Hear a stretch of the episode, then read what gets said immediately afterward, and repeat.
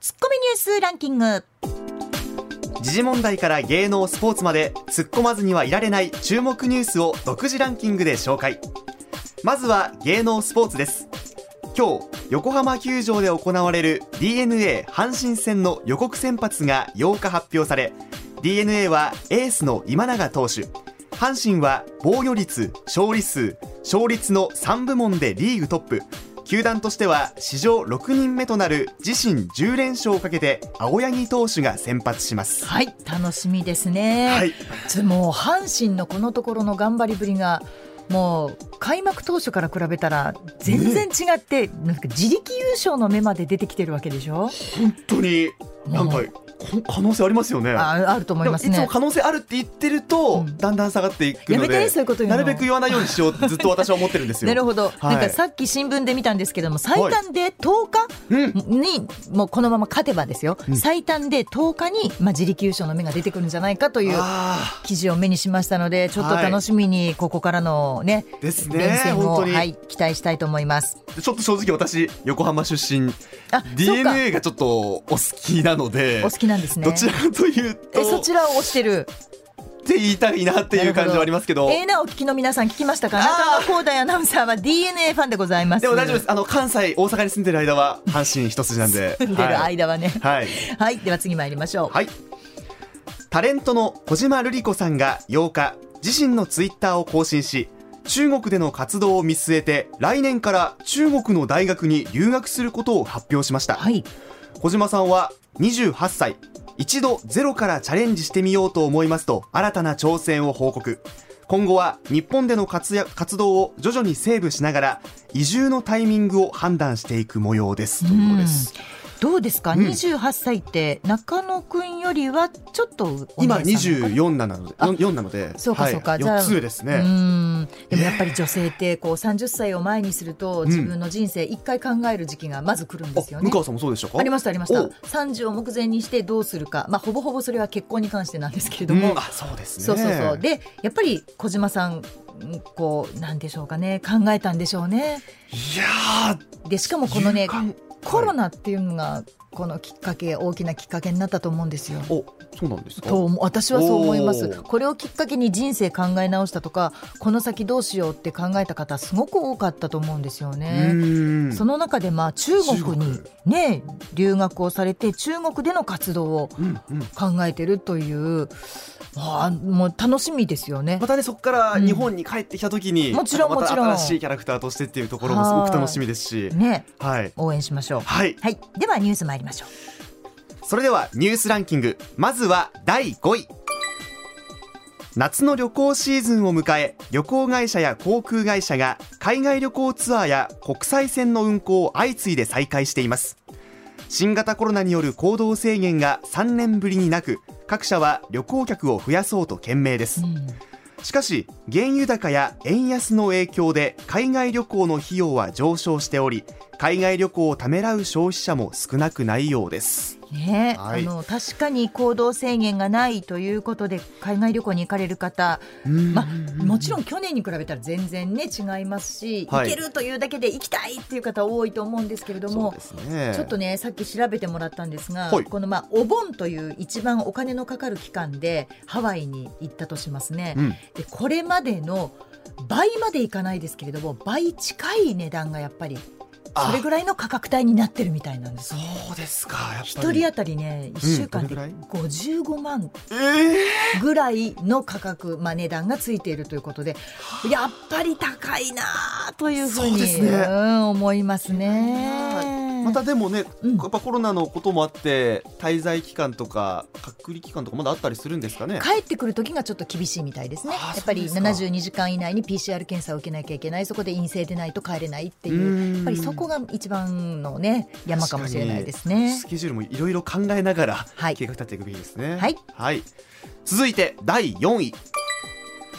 2025年大阪・関西万博の民間パビリオンに出展が内定していた大阪外食産業協会が出展を辞退する方針を固めました、はい、新型コロナの影響で外食産業の収益悪化が続き資金が集まらず出展が困難と判断したということです、うん大阪万博では13の民間パビリオンの出展が内定していましたが事態は初めてです。ねえということですこれもやはり新型コロナの影響ということですよね。そうですね、うんなかなか万博ってやっぱりこう次世代の新しいものが出てくるということですごく楽しみにしてる方ももちろん多いし私自身も、まあ、120まで生きることを目標としているので。 自分が120になるまでにこんなものができたこんなことができるようになるみたいなのを楽しみにはしてるんですけれどもやっぱりコロナの影響でそれができなくなってくる内定していたのが事態っていうのがやっぱりちょっと残念ですね。そう今回がね初めてということで、うんなんかそこから立て続けにっていうなんか流れにならない方がいいなっていうのは私は個そうです人ね的には思いますね。はい、はい、それでは続いて第3位世界レベルの研究大学を目指して国立の東京医科歯科大学と東京工業大学が統合に向けた協議を開始することが分かりましたそれぞれの大学の強みを生かして政府が年間数百億円を支援する国際卓越研究大学の指定を目指すということですはい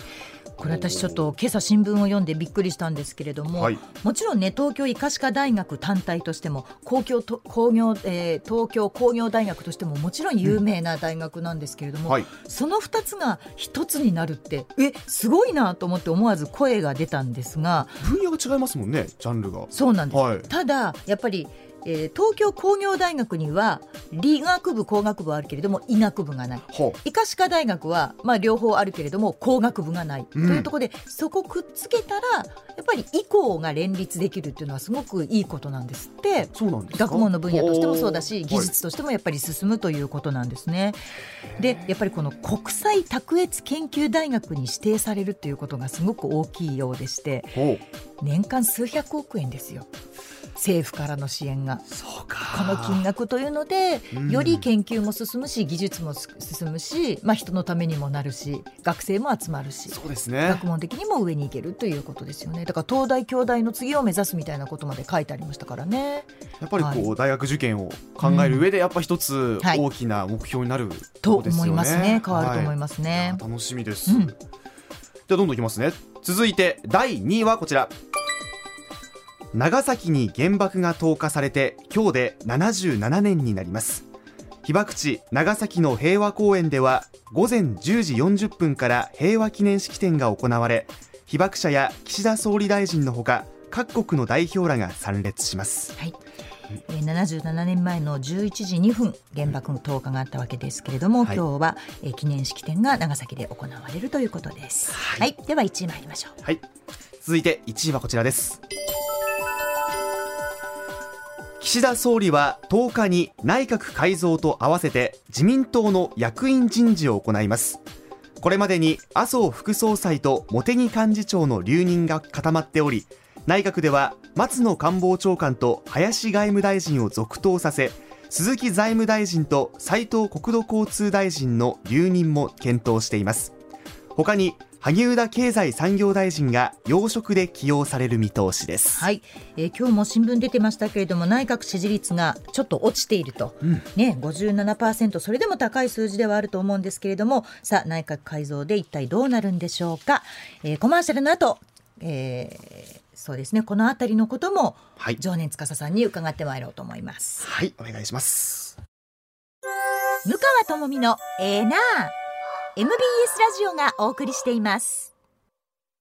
え時刻は6時31分を回っておりますさあここからは深掘りツッコミ解説経済評論家の常年司さんとお電話つながっています常年さんおはようございますおはようございます。常年さんは上泉さんがね夏休みなんですよ、聞きましたよ。なんか、向川さんの番組になったんですね、今日そうかならんでね。す今日向川智美のええねえおめでとうございなまあすになってるんですよありがとうございます このまま乗っ取りを仕掛けるのではないかという。常年さん応援してくれますか いや、もちろんですよ。私、向川あ派りでがとうすかございら。ます。あ、もう今のはちょっと現地取りましたん決まってるじゃないでで、ありがとうございます。で、も今ち日ろんはです私の後輩の中野はいアナウンサーと一緒に三人で。そうなんですよはじめね。まして。中野さん、まだお若いんですよね。はい、まだ24でございます。仮面ライダー、えー、龍騎を見てたうでしょうじわゃあ、すごい。そうです。詳しあ。仮面ライダー龍騎見て龍た。騎のあのおもちゃとか持ってましたもん。持ってました。はいじゃあ、あの、この間、あの、ほはら、あの、衆議院選挙出た、あの、えっ、と、森下千里さん。はいはい。ね、龍騎のヒロインやってましたよね。そうかあ待って、そこまでは気づいていない。あの、そうです。中身を言わないでください。あの森下んは仮面ライダー龍騎のおあ願いしのますヒロイン役やってた人ですなよる。ほどそうでしそれた。プリキュア第一世代ぐらいですそようね。なんです。二その時人はプねリキュアです。はい。ですよね。プリキュア何人いたかで大体その人の年齢わかりますから。えプリキュアってそんな人数変わってましたっけ最初2人で二次人で3人でその後5人なんあですよ。そうなんですねでね最近またねなんか減ったらしいです人数が。へえあそうなんですか時代でなんでこうわでそういうちょっと女の子がいるお店に行って、はいあのプリキュア何人いたっていうと大体年齢わかるんですよね。もうやめてください常念さんそういうそういう感じです。なる嬉しほいどです。はい。ありがとうございます。じゃあ今日もいろんなお話伺っていこうと思うんですけれども、はいまずはこちらからです。アフターコロナの成長企業は常年司が注目するビジネスとはえー経団連は5日大手企業の夏のボーナスを発表しました回答した159社の平均支給額は昨年の夏と比べて8.77%増えて89万9163円で4年ぶりに増加しました増加率は今の集計方法になった1981年以降で最高でしたただ平均支給額はコロナ前の2019年この時は92万1107円の水準には戻っておらず2020年の平均支給額も下回っていますということなんですが常念さんやっぱり、まあ、ボーナス今は回い増えたということなんですけれども、はい。コロナの影響っていうのは続いてるわけですよね。まあそうですね、うんあの基本的にはですね、はいまだあの日本経済は完全にあの復活しきってないとはい。いうあの見方でいいと思いますうね。んはい。でその復活するにはあとどれぐらいかかるとかこんな起爆剤があるよとか、これやったらいいよっていうのは常念さんには見えている。私ね思うんですけど、はい岸田さんまあとりあえず今回第7波来たんですが行動制限しなかったですよそうでね。すね。それからあと全数把握もやめようとしてますよね。はい。これいい傾向だと思うんですよね。ほうほうほうほう。うん、要はあの経済をあの回しても、それほどその、まあ、なんていうんですか、この感染拡大によってですね、はい。まあ、人々の命が奪われるってことはないだろうという判断で実際やってみて、で、実際のところそんなに死亡者とか増えてないですよね。うん感染者の割にはねいなので、まあ、この方向で言ってくれれば前みたいなダメージはないかなと現実的には思うんですけど、まあ、うんとはいえですね、はい感染が増えてくると、みんな勝手に自粛するんですよね。そうですよね。はい。えうんー、私あのほらシーカヤックが趣味でねちょいちょい海行ってますけど、はい。もうこの感染増えてからね、あの高速道路の混み具合がね、まあ、いつもの半分ぐらいですね。やっぱりそうですか。うん、でね、駐車場もね、いつも僕があの、まあ、行ってるところの駐車場ね、あええの県営駐車場と、その目の前にね、県営駐車場の2倍の値段取ってるぼったくり駐車場と2個あるんですけど、はい。はい。あのいつもはぼったくり駐車場も満満車で、でもう道渋滞してるんですよ。ええはい。ところが今はね、県営駐車場は満杯なんですけど、はいぼったくり駐車場はね、7割か8割ぐらいで、あそれ渋でも滞してないんですよ、道。うーん。なんで、ああ、こういう風になってんだなと、いや、なんか結構やっぱ日本人って勝手に自粛するんだなと、いや、そあう思いの、アまメしリたカ人やイギリス人と違ってね、あのちょっと前にほらマスクをね取る取らないのこともあったじゃないですか。ありましたね。ねえあの外だったらもうママスクを取るべきだもう取らないと逆に危険だとこの暑さの中ね。うんはいっていう中でもやっぱりみんな顔の中汗だくになりながらも取ってる方は少ないんですよ。そうなんですよ。あるね、うんちょっとね、まあ、あの政令指定都市の市長とね、はいちょっと飲んだ時にね、その話になって、えぶっちゃけもう外でマスク取った方がいいんじゃないのかって言ってたんですね、その市長。で、これね、じゃあ取らすにはどうしたらいいかというとですね、これね、あの、クールビズと同じですって俺言ったんですよ、え、彼ほうに。ほうほうと言いますと。クールクールビズってね、私たちがそれこそ、えー中学生、高校生ぐらいの時からあの省エネルックってあってね、はいありました。なんかあのかっこ悪い大平首相とか着てま したよね、かっ省こエ悪い出ネルまッしたク。ねそうそうそう。でも誰も省エネルック着なかったじゃないですか。着なかったかっこ悪かったもんだって。ですよね、はいで私たちが就職した時もノーネクタイで行きましょうとねあそのうです冷ね房の温度あね下げすぎないようにしましょうってやってましたけど、はい。誰もノーネクタイで行ってるやつなんかいなかったですよね。そうでしたね。 ですよね、 うんでもあのいつの間にかクールビズって普及したじゃないですか。うん、確かに。あれ理由は簡単でね、ええ役所でクールビズやったんですよ。ああ、なるほど。役所がやると銀行が真似するんですね。え、役所がやると銀行が真似をする。銀行真似するんです。はいで銀行やるとねもうね全取引先がもうクールビズで行くんですよ。なるほど。はい、だから役所がやった方がいいからだからあのその市長にもね、ええ。あの外でお仕事されてる職員の方いらっしゃいますよね、はいはい水道メーターのチェックとか、ええね、でそういう人たちにももうあの外にいる時はマスクを取ってますみたいなこう名札でもつけて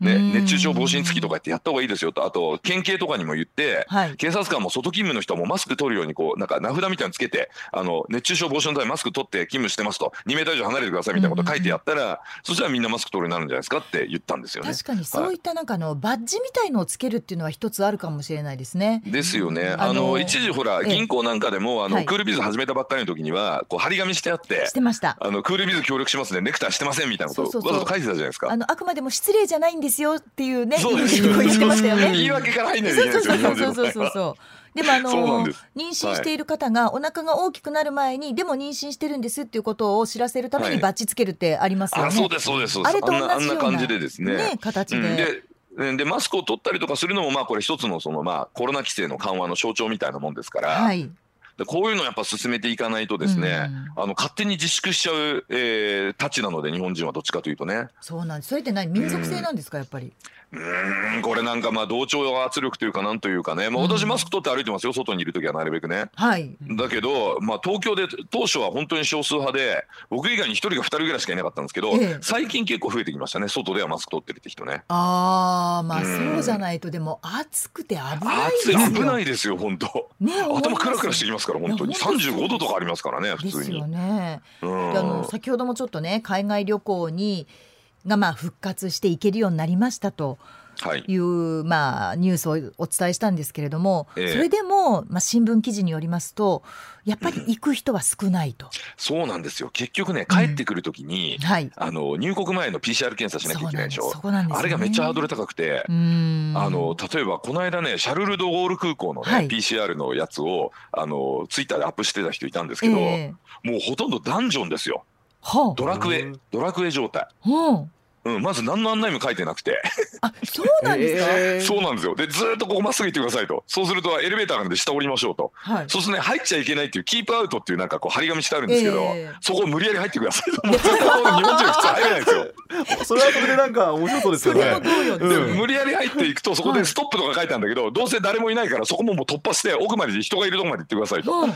で、大体人がいなければ、あの、いるところまで歩いてって、で、いても寝てるから起こしてください って書いてあるんですよ。で、しかも検査した後、なんかね、何分か待って、もう一回取りに来いとか言うらしいんですけど、ええ同じだからそのドラクエをもう一回クリアしなきゃいけないらしいんですよ。はでそれでもらう証明書あるじゃないですか、あ、はい、うんその証明書フランス語の形式で書いてあって、ええ厚労省が出してくる形式と全然違うんでそれだとダメらしいんですねえダメダメってことはじゃあどうするんですかでそれでなんか紙でダウンロードして、うんあの紙をあのその、ね、ファイルダウンロードして紙でプリントアウトして、はいこれに書き直してくださいってもう一回行かなきゃいけないらしいんですよ。うわ面倒くさい3回行ってでそれ書き直す時手書きなんですよその職員の。えーえーでこれこれ思いっきり偽造できるじゃんみたいなやつなんですけどそれでも書いてこいって言うらしいんですよ。はあなるほめどっちゃハードル高いですよねそんなどうやって受けんだこれかにフランス行ったら帰れねえじゃんとか思いましたよね。ですよね、ええそういうところも全世界的にこう、はい共通にしないとダメだしそそううだからあそうそうの予防接種あうの3回ワクチン打った人ははいはいもう帰りに検査しなくていいって国も結構多いんですようね。んうん、でうん日本ももう3回ワクチン打った人は、まあ、最悪発症してもねはいあの3回目の人は割と軽いわけじゃないですか。うんでなんか3回目と4回目もなんか全然違うみたいで4回打った人は本当に軽いらしいですね。そうなんですか、ええー、仮にかかっても、えーなこの間あの SNS で出てましたけどあのあー現場のお医者さんのやつで、へえはい、あの2回目と3回目だとやっぱり、ね、2回目結構重いらしいんですよね、はい今のタイプだとね。はいで3回目だとかなり軽いとうん4回目はもっと軽いみたいな状態なんで、こういうそのワクチンがあるということをね踏まえた、やっぱり新しいこの脱コロナの戦略を立てていかないと、うんなかなか経済元に戻んないですよ。いやそう思いますねそのう国ん民性もそうですし、あとそはの社会のシステムとしても変えないときっそとうなんで元すに戻すっていうのはものすごい苦労と時間がかかりますよね。そうなんですよね。うでんこれについてね企業はね元に戻んねえんじゃねえかってこう意見もあってですね、あらシビア。えー、三菱 UFJ リサーチコンサルティングっていうところがね、中小中堅企業にね成長、えー成長戦略のアンケートねアフターコロナの成長戦略アンケートっていうのをやってるんですよ。ええでね、これでね、あのね、まあ、全体的なところでね、あのコロナによってもう変わっちゃって元に戻ってこないとうん、いうふうに思われているその経営環境ということでね、1位はね、やっぱりね、調達先のね、えー供給量、はい。えーそれから調達コストのね、えー変化、うんもう要は供給量が減って、調達コスト上がってると、もうこれ元に戻んねえんじゃないかと、インフレモードからもうデフレには戻んねえんじゃないかって考えてるのが結構多いと。なるほど。はい。それから2番目がね、従業員の働き方ね。はい。もうあの DX リモートもうこれもう前提なんで,、まあそうですもよねう在宅勤務当たり前になりましたよね、うんもうそうね。ですね。ねうんそれからあの、まあ、長期の、えーまあ、消費者のですね、えーまあ、購買行動とか、はい。ニーズがですね大きく変化して、うん。これももう戻らないんじゃないかと考えてる企業が意外と多いと。うんで特にねその従業員の働き方とニーズの変化っていうのはねサービス業の方が非常に重視しててはい。これ戻んねえんじゃないかって考えてる人が多いらしいんですよね。サービス業、あ、そうですか。ええサービス業の方ね一番ねやっぱりね心配してるのは、はいこのニーズの変化っていうのを一番心配してるみたいですね。へえ。はいまあ、確かにあのコロナ禍で痛手を受けた業界として、まあ、一番言われるのが飲食業界だと思うんですけれども、はいまあ、飲食がこう元に戻るっていうのにはかなりの、まあ、そうですね。ね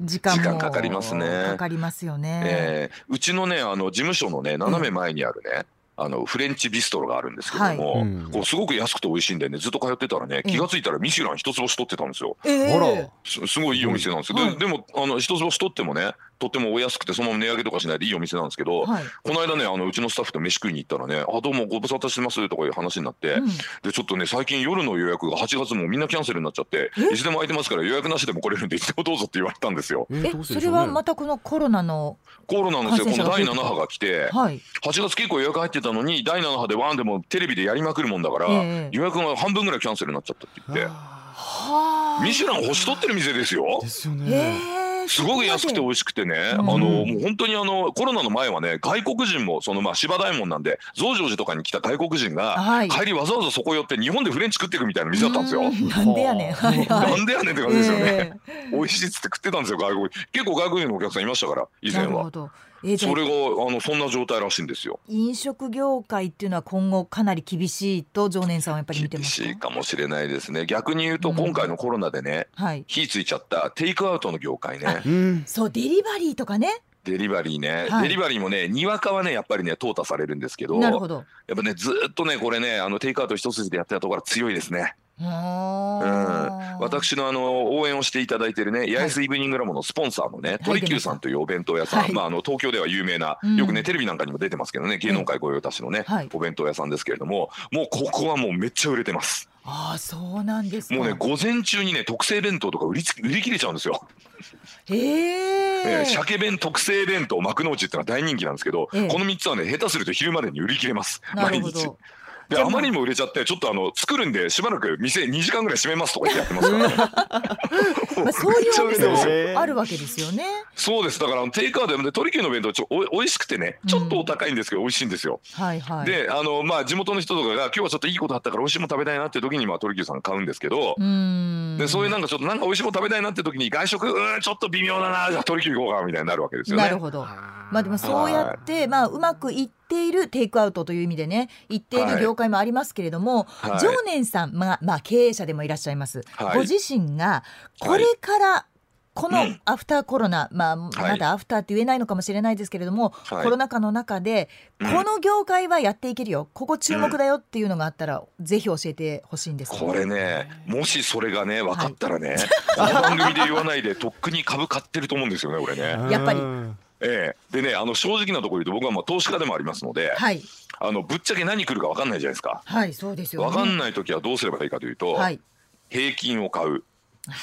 平均を買う。平均を買う、まあ、これがベストでだから僕はあのあのここがいいとか言ったら本当にそこの業界のやつ買ってるのかって話になるのであんま言わないですけど、基本はまず平均をドカンと買ってます。なるほどね。はい、これはまあいわゆる指数連動ファンドってやつですね、はいはい指数連動投資信託ってインデックスファンドと言われてるもんですけど、うんこれをドカッと買ってるんですが今日はあえてですね,、はいね私が KKD ね、ここだーでね、はいしているちょっと銘柄をいくつか教えるとですね、あお願いします。はい、メインだからもう97%ぐらいはドカンと平均買ってるんですけどその3%の中でまあこれあるかもなっていうことで命の100万目ぐらいのお金でちょっと買ってるのがあ っはい。て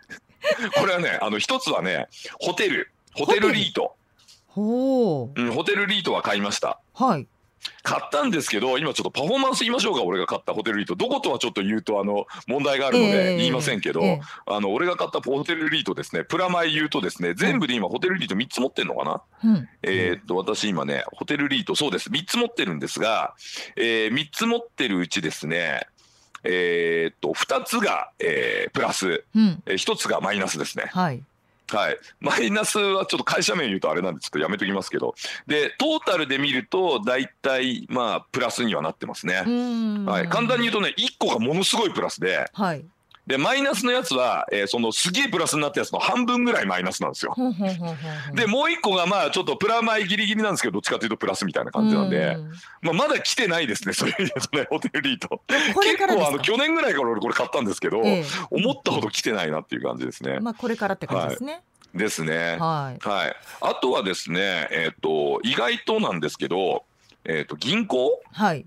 うん、銀行意外と来るかもなと思ってますね。銀行ですか。それも意外なんですけど。これ、アフターコロナのとあんま関係ないんですけど、ええ。まあ、いずれ金利上がると思うんで、うん。あなるほど。ええ私、リフレ派でね、今、金利上げろとは全く思ってないですけど、はい。日銀がインフレターゲットを達成したら金利は普通上がりますから。そうですね。うん。うん、でその時に金利上がってくると銀行儲かるんで、銀行クソ安いですから、今、なるほど。まあ、そんで上がるかなって感じで、銀行もね、一応ね、私ね、4つ持ってるんですけど、 すごいですね。はい、4つ、その KK、まあでも一応僕、KKD ルールというのがあって、はい。 1銘柄100万円以上買わないというね、あなるほ100ど。万円以下、100万円未満に抑えるというふうにやってますけど、今4つ持ってて、2つプラスで、2つマイナスです。はい。ただ、マイナスのやつも本当、ギリギリマイナスみたいな感じなんで、もうあのうんトータルではプラスの方が全然多いですうね。ーそんな感じですかね。。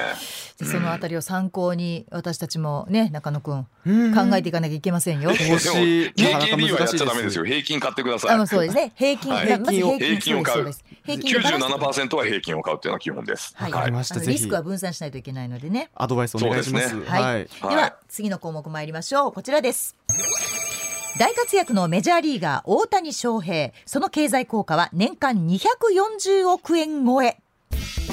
カルチュア・コンビニエンス・クラブは4日野球対サッカーに関するアンケート調査の結果を発表しましてその中で野球とサッカーどっちが好きとの問いに全世代では48.2%の人が野球が好きと回答十数年前は若い世代に人気なのはサッカーだったんですがメジャーで活躍する大谷選手らの人気で日本の野球熱が高まっているのでしょうかということなんですね。常年さんは野球サッカーは興味はありますか？えっ、と、正直、どちらもあんまり見てないんですけど、な私、格闘技が好きなんで、うんだ格闘技あそうでしったてね。格闘技のジムやってるじゃないですか、ええ東京えで。えええぐらいで、まあ、格闘技を見てますけど、野球サッカーは、まあ、あの、テレビでね、はいちょこっとやってるので、ええまあ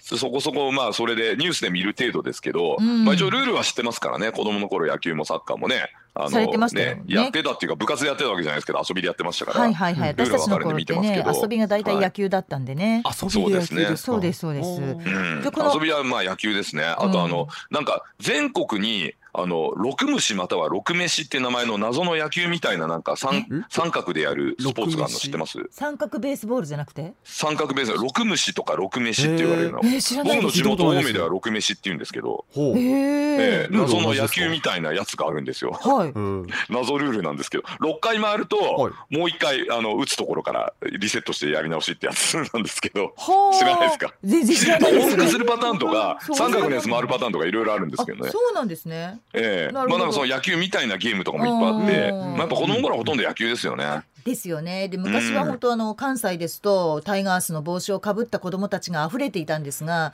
今ええや小学校に行っても本当にいないんですよ。ああですね。そういった野球帽、あーまああのキャップをかぶっていてもメジャーか、ああそうですあとはもう全然関係ないおしゃれなキャップをかぶっていて。なるほどねそうなんです中。野さん世代どうなんですか。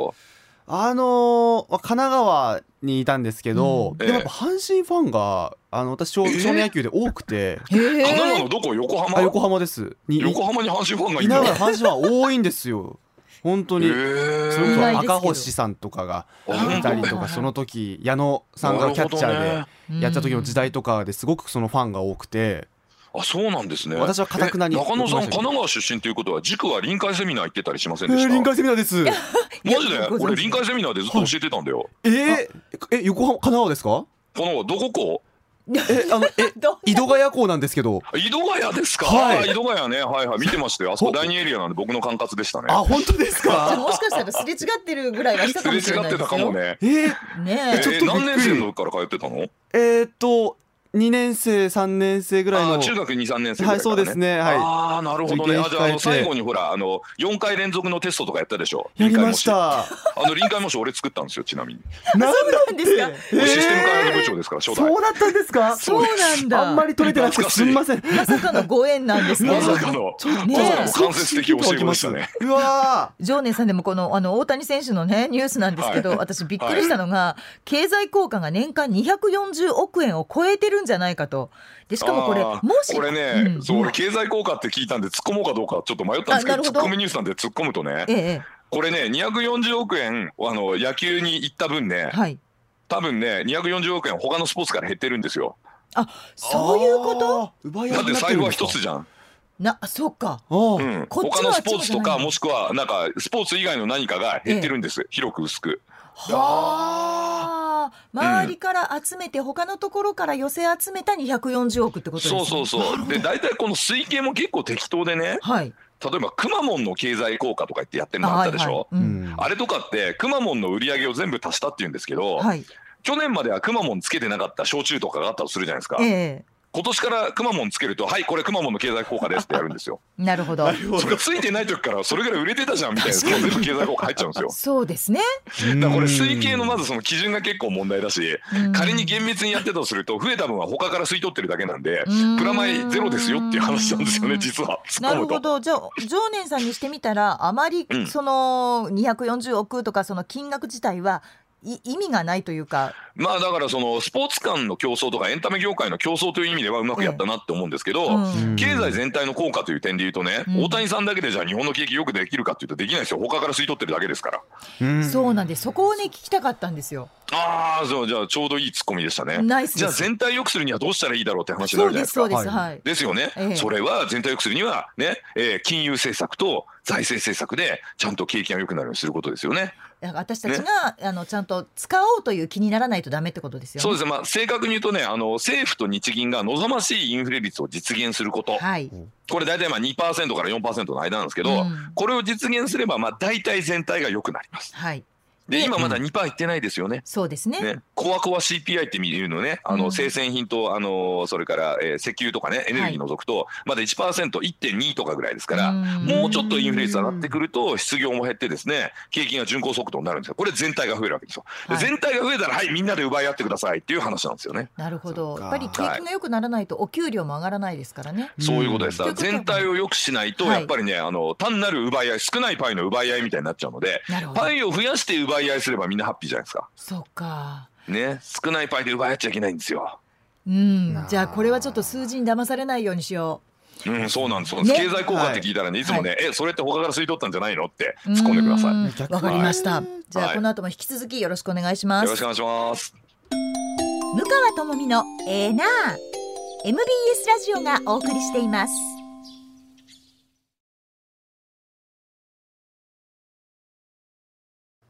え時刻6時57分になるところです。では3つ目のニュース参りましょう。こちらです。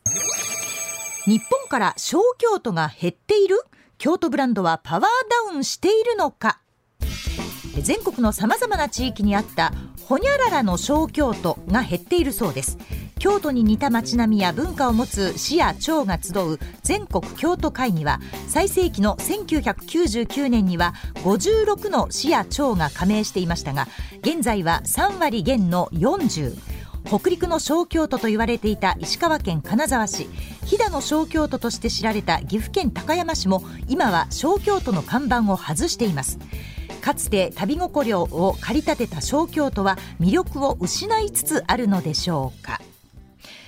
常念さんこれはい私見た時に確かにね小京都っていうことに意味はあるのかなってずーっと思ってたんです ね。京都来ればいいじゃん、そう賞なのんですよ賞取ればいいじゃんみたいな。うん、京都があるのになんではい小京都を全国に作るんだろうってずーっと思ってたところがあったんですけれどもなるほどねどあうーどうですかこれ、そうです。まあ、あのね、小京都のね、はいあの江戸バージョンもありまして、ええ、小江戸ってあるんですよね。小江戸ええ。えあちこちにあるんで向川さすんもほから山梨出身だからご存知かもしれないですけど、はい川越はね小江戸として有名あでそうかすよそねう。かなるほど、うんうんうんうん、川越の地ビール小江戸ビールっていうぐらいですから。はいはいはい、はい、あとね一応今調べたらね、ええ小江戸他にもあってあの佐原市ねこれ、えっと千葉県になるのかなああと佐原ね栃木、はいええあとあの栃木県栃木市、はいこれもなんか小京都みたいなところがあるらしいですね。へえでもあんま知られてないんですよ、まあ、あの小江戸といえばもう川越しかないんですけどそうですよね京都は50何個もあったんですねすごいですねさすがですね。そうなんですよでしかもこれね、京都市の観光協会が呼びかけて全国京都会議っていうのを作ったともう京都市が呼びかけてるのがすごくないです かすごいですね。それで集まってくるんですね。あ、俺も京都ですみたいな。そうそう入れてください小京都にって言 ってなるほ集どまねっ。たっていうことなんですけれどもああ、まあこれでも記事見ると、やっぱ昔のね、あの海鮮業で栄えた地域ですね。あはあのお船がこうね、ええこう輸送網でしたから、当時高速道路の代わりですから、でお船がこうなんかこう止まるような場所、例えば秋田県の格納立てなんてまさにそうですようね。んはい、なんかそういうところが来てて、でなんか金沢が脱落したってどういうことですか？ねえどういうことなのかなと思うん、うそう、えーと金沢は京都じゃねえってことですか？アイデンティティに目覚めたんですか？金沢民族主義。やっぱりね 城下町なんですよね金沢ってなるほど。そうそあうーだから脱退して京都はやっぱり違うじゃないですかかなあー城下町と空違いますよねだって金城が沢あった独り立だということなんですね。 金沢固有の文化を発信する方向にまあ舵を切ったっていうことらしいんですけれどもねややっぱり地元の文化の魅力に気が付くって大事だなとつくづく思うんですけれどもなるほど。ちょっとまあでも小京都って言うと今でも僕は金沢のイメージ強いでですすよよねね。。ちょっと一旦コマーシャルいきます。あ、時報、時報です。常念さん、金沢はですね、はいやっぱり公家文化の京都とは違うという意見が以前からあったそうなんです。なるほど。やっぱりそもそも金沢は城下町ではないかと。なるほうど。ん、ということで、加賀百万石ですから。そうですそうです。なるほどで長野県の松本市もあの、はい入っていたんですけれども、ええこちらもやっぱり松本城があります城下町であるということが理由の一つで、まあ脱退したということなんですね。もうみんな冷たいですね。散々京都のこと利用してやってきたのに、もうね。 あれ、常念さんはよう京都の味方。だって京都はだって日本でずっと首都だった町ですよ。まあまあ、そうですね。ね。で、うんあの全国がやっぱりその京都みたいになりたいなっつって真似してその町並み真似して小京都になったわけじゃないですか。そうですね。でしょでそれを散々利用しといてね、うん景気良くなってきたらもう京都はいらないと 俺ら城下町だしみたいなそりゃないんじゃないかなと思いますよ冷てえなみんなって思いますよでも修学旅行も京都に行えくえ学校が本当に今少なくなってるっていうじゃないですか。ああそうなんだコロナのせいですかコロナのせいじゃなくてコロナ前からそうなんですけれどあ。そうなんですか私とかまあやっぱちょっと常観連さん光旅行の質も変わりましたよね今体験型が流行ってますからねそうなんですよでね USJ、うん別にあの悪いわけじゃないんですけれども、USJ とかディズニーランドとかに行くのあそっにちなんですかそっちなんですよやっぱりこう、へえアミューズメント型の方に修学旅行が寄っていって、あまりなるこほうど文化とか日本の歴史とかを学ぶ方向に行ってない修学旅行なのにっていうへえ私はちょっと不満でもあるんですけれどこもそうういいううところも行く時京都はあやるっんですぱよねりじゃあちょっと必要ですねあの仏教ランドみたいなやつとかね仏教 ランドってどんな仏教ランド、ええ大仏とかみたいに。あ仏れ教ランドうん。うんテ クノ法要とかやったりしてちょっともうガンガン盛り上がってパーリーピーポーな感じやでめてくださいもうテクノ法要ってガチであるんですよそうなんですか、どどんな感じですかそうですよあのほらあのファイヤーマンフェスティバルってなんか、はいまあコロナ前やってましたけど、えあれにテクノ法要出てましたからあれ仕掛けてる人僕知ってるんですけえ、えど。カンカンカンカンみたいなのでそうやあるんのですテクノのもうドブッドブッドブって流れこう度胸上げるんですよやってみたいですねめっちゃクールでもう外人大喜びなんですよかなるほテクノど。は法要